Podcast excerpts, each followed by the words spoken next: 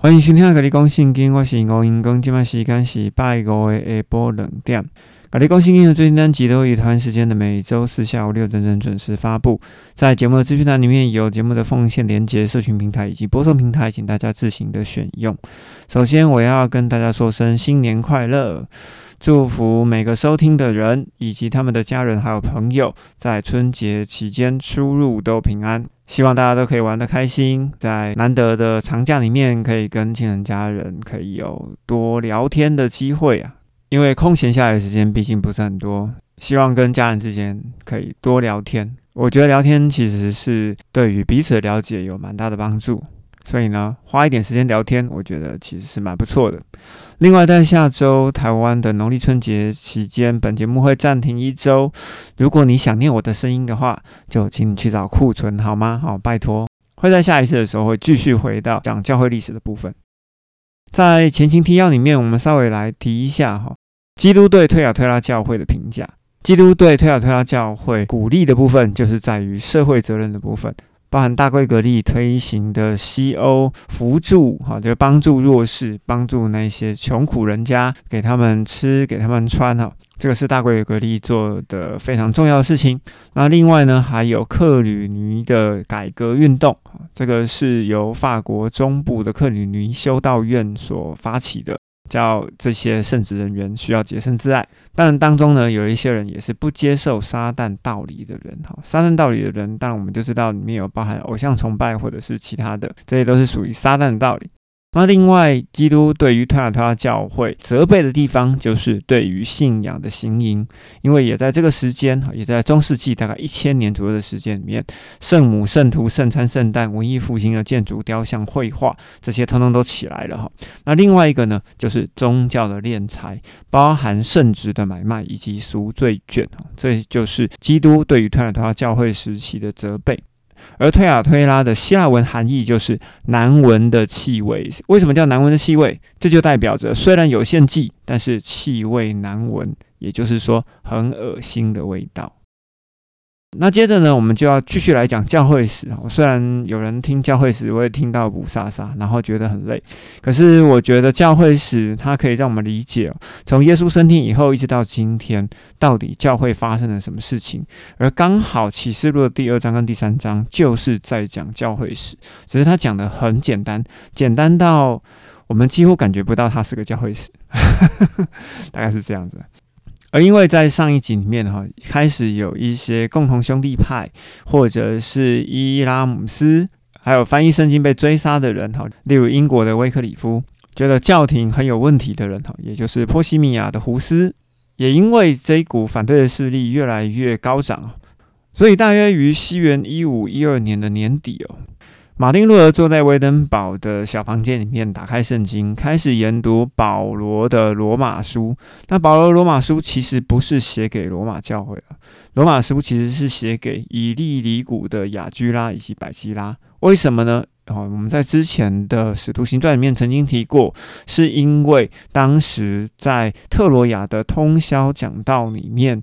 这两个人到不了，所以才特别以书信的方式。告诉这两个重要的同工哦，这个是在《使徒行传》里面我们曾经提过的，好，请大家可以有兴趣的话，自己再去查考一下哈。马丁路德是看到什么经文开始有所感动呢？就是在罗马书的一章第十七节，神的意就是借着这个福音所显明出来的，本于信而归于信。正如经上所记载的，一人必因信而生。那一人必因信而生这一句经文，其实记载在哈该书的二章四到第五节。哈该书里面讲什么呢？是讲看呐。心理不正直的人呢，不得存活；但是呢，艺人将因忠信、哈忠实而可信任而得到生命。而财富使人奸诈狂傲，不得安宁，扩张欲望，如同阴间，又像死亡，永远不能满足。他们招聚万国，集合万民，都归于自己。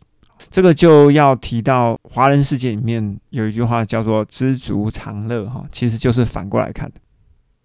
但是我们今天并不是要说明哈该书哦，而是要把罗马书一章十七节的这句话呢，应该要重新再来定位一下。也因为罗马书的一章十七节，突然间马丁路德就充满的喜乐在他里面哦，灵魂里的重担呢瞬间就脱落了。因为以前马丁路德在奥古斯丁隐修会当中不断的行善、进食、苦修、查经，他想要赚取救恩。好，这种东西就好像在修功德，也就是想着因果关系嘛，哈。因为你有因果关系的结论，哈，也就是理性主义里面讲的因果关系。所以在那个时间里面，他想要赚取救恩，但是越苦修呢，他心中的罪疚感其实是越重的。而面对这个不可能的工作呢，他觉得好像永远都有做不够的感觉。于是上帝就透过这个经文亲自告诉他，这是他讲的了哈。于是马丁路德认为，上帝透过这段经文亲自告诉他，人得救不是借着行善，乃是借着信心。于是，罗马书的一章十七节就成为马丁路德的天堂之门。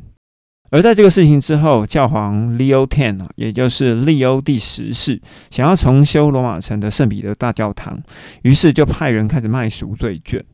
这时候呢，有一个多米尼古派的修道士。铁斯勒在威丁堡城附近，也就是马丁路德那个城市附近贩售赎罪券。他张贴的广告是说，哈，凡买赎罪票券者可以得到完全的饶恕，并且可以与上帝和好，并且也说，哈，当落下的金币在凤香箱里响起的时候，你过世的母亲的灵魂就跳出了炼狱。路德听见这件事情的时候，就义愤填膺，于是，在一五。一七年的十月三十一号，大概在正中午的时候，把九十五条的论纲钉在威丁堡教堂的大门外面。在这九十五条当中，路德主要是提出了有关于赎罪券以及其功效，还有几点不同的主张。当中有提到，赎罪券仅仅只能免除教会对于人的刑罚，而教会呢，也只能免除教会所加的刑罚，并不能免除上帝所加的刑罚。哈。我们可以从这句话里面可以知道，他把上帝跟教会哈，把它把它拆开来看哈。而赎罪券呢，绝对不能赦免罪过和上帝的惩罚，而且呢，教皇本身无权做此赦免，因为赦免罪过的权利只属于上帝。马可福音第二章，我们曾经讲过，耶稣对那四个人所抬来的摊子说：“小子，你的罪赦了。”于是文士在心中就开始 murmur 哈，就开始碎碎念说：“诶，赦罪的权柄不是只有上帝吗？耶稣你怎么可以赦罪？你僭越了上帝哈！”其实跟马丁路德所说的这句话的道理其实是一样的。还有一点是，赎罪券对炼狱里面的亡灵并没有任何的功效，教会所加的惩罚仅对于活着的人，死后无效。而教皇能对炼狱里面的亡灵能够做什么呢？是只有祈祷而已。教皇并没裁判权或者是钥匙权而真正悔改的基督徒不需要赎罪券就可以得到上帝的赦免。而基督要求每一个人做的是一种真正的悔改，哦，是信里面的悔改，而不是靠着赎罪券或者是靠着行善来当做是一种悔改。另外一个是功德库从来没有被严格的确认过，也就是在前两集我们有提到，教皇声称在天上有个功德库，耶稣把他的功德存在功德库里面。历代的使徒跟圣徒也把他们的功德存在功德库里面。马丁路德说，在功德库这件事情上啊，其实从来没有被严格的确认过。也就是说，呃，我家有个金库啊，你没有来看过，你怎么知道我家有个金库呢？好，所以很难说它是什么。而会众呢，完全不了解功德库到底是什么东西，因为基督的功德、圣徒的功德或所有信众的功德都是自己的，完全不受教皇的干预啊。所以绝对不是指着握有钥匙权或者是代管权的教皇可以免除教会所加的惩罚以外，还能够免除更多的东西。而真正的功德库是上帝的荣耀和恩典的神圣福音。所以路德发现，不论从圣经或传统或者是理性，都无法证明赎罪券的正当性。于是赎罪券的买卖鼓励了处于罪恶中的人不去思想基督，也不祈求上帝的饶恕。所以我想举几个例子给大家听哦，也就是说，如果今天我把吃的责任呢外包给餐厅，所以呢我的健康呢自然就是餐厅负责，而不是我负责嘛。如果我把教育小孩子的责任外包给三 C 啊、老师啊、医生，如果有一天我发现有问题的时候，那个问题一定就会变成一个大问题。所以我们在教会里面，如果把读经祷告的责任外包给牧师啊、YouTube 啊，或者是我这个节目啊，你可能发现大问题的时候，其实已经来不及了。所以今天如果只听教会的自然结果呢，就是想要自认为成为奴仆的人呢，你们自己就造就了今天教会中的教皇。而马丁路德其实他当初贴九十五条论纲的重点，只是在于想要大家一起来解决这个问题，没有想到引来的日后归正的火焰。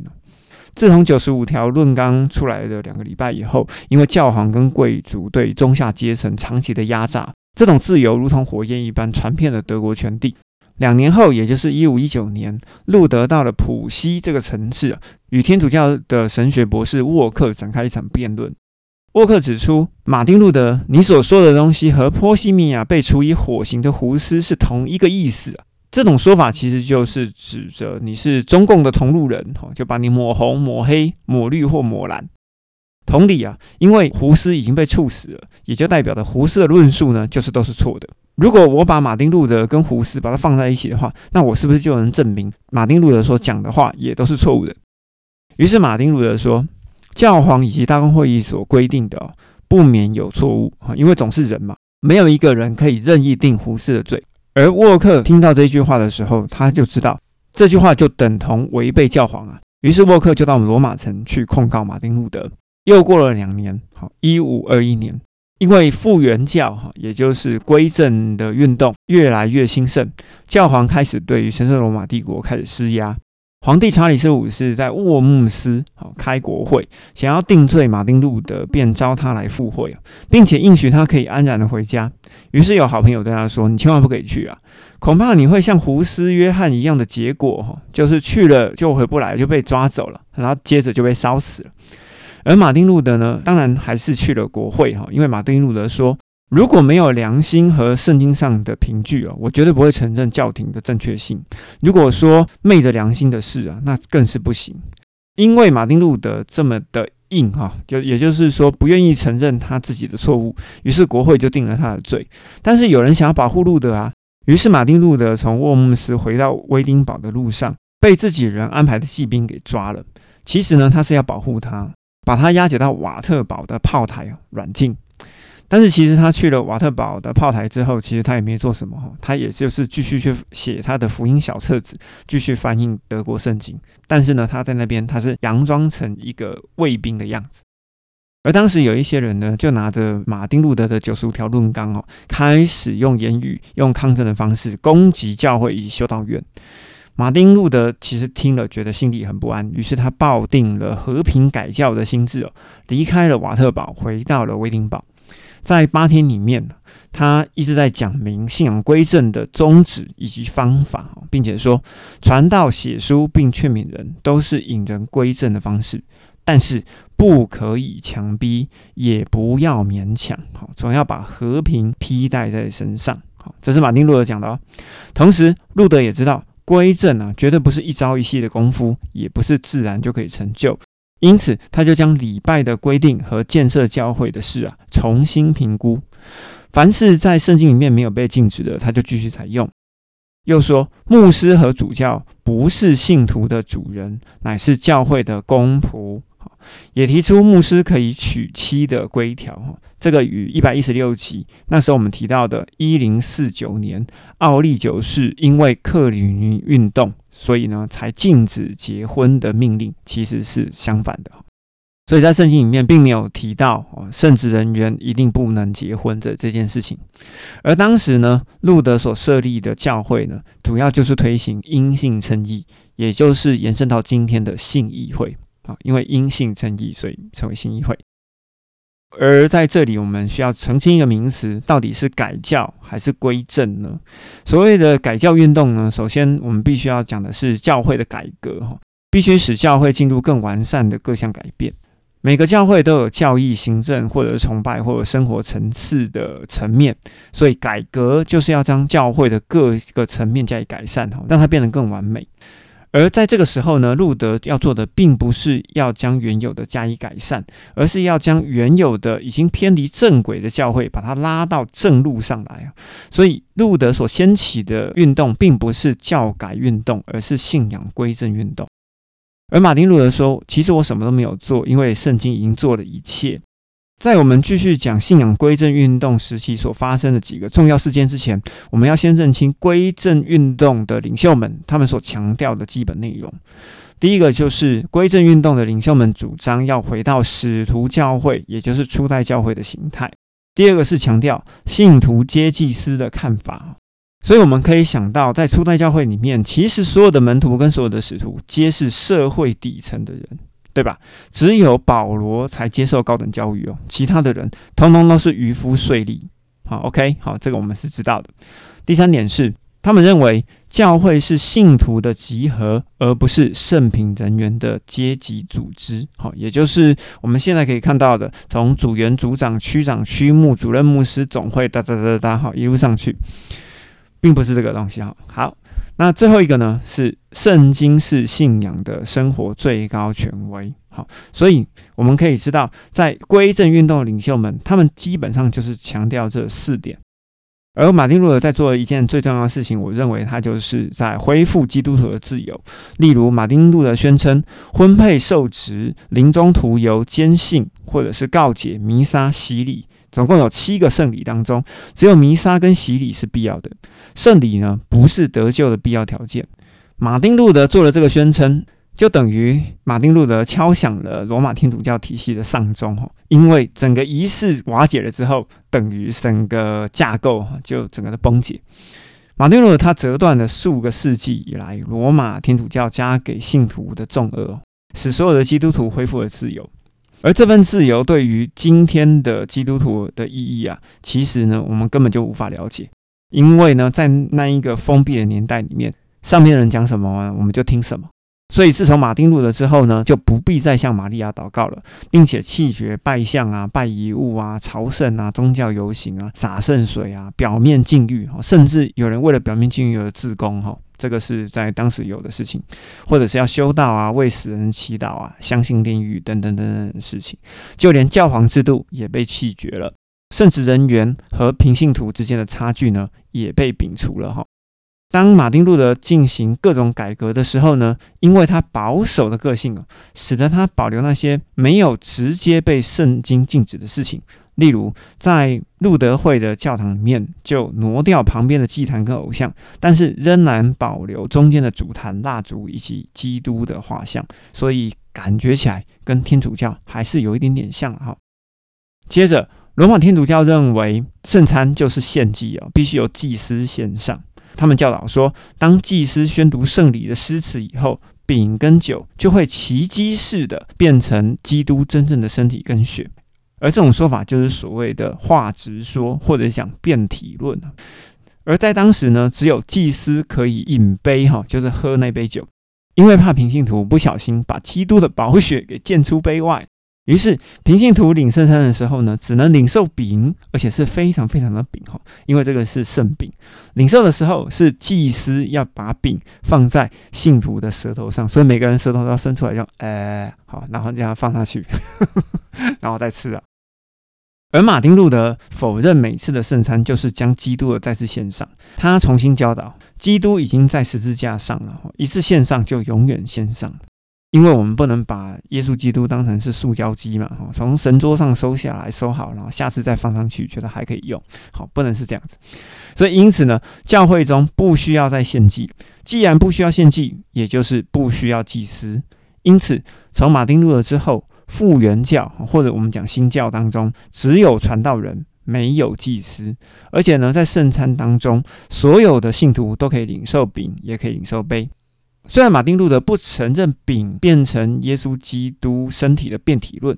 但是呢，他强调基督的身体呢，他已经真正临到圣餐之中啊。马丁路德认为，当基督升天以后，基督的身体是无所不在的。但是在这边，我们就必须要讲到另外一个点哈，因为马丁路德他是承认洗礼的水啊，会因着圣经而成为圣哈，所以我会觉得说。虽然没有承认可以变成基督真正的身体跟真正的血，但是呢，在洗礼的时候，认为这个水呢就变成神圣，是不是另外一种变体论呢？我觉得你可以去想一想。接着，马丁路德对教会的管理形式、跟组织还有行政管理，并不特别的关心。他所采取的教会管理制度，不是依据圣经，而是依据当日教会的实际情形。所以，路德会啊，也就是马丁路德所推行的教会，他们采用的是访问员，或者是叫做监督的制度。当这些访问员呢观察了不同教会之后，每个人都会感到教会迫切的需要改革。他们看到天主教的圣职人员的失职，百姓跟祭司对于真理的无知，而且无知到令人难以置信的地步。因为上面讲什么，下面就听什么，所以说会无知到这种地步也是理所当然的。大部分的祭司呢不会讲道，只会喃喃自语的念诵弥撒该讲的词句而这些访问员参观了各教会以后，就写出了一套规定，好作为教会的生活指南。而路德派的教会呢，不设立主教，只有监督啊。而这些监督们呢，执行主教的工作。信徒是教会的基本分子，由教会的议会所管理。而这个议会呢，就是由牧师与几个当选的平信徒所组成的。路德的教会管理制度与中世纪的教会管理最独特之处，就是政府的地位在教会之上。当然，有人会说，马丁路德受当时候德皇的选侯所保护，所以呢，路德会把政府的地位放在教会之上。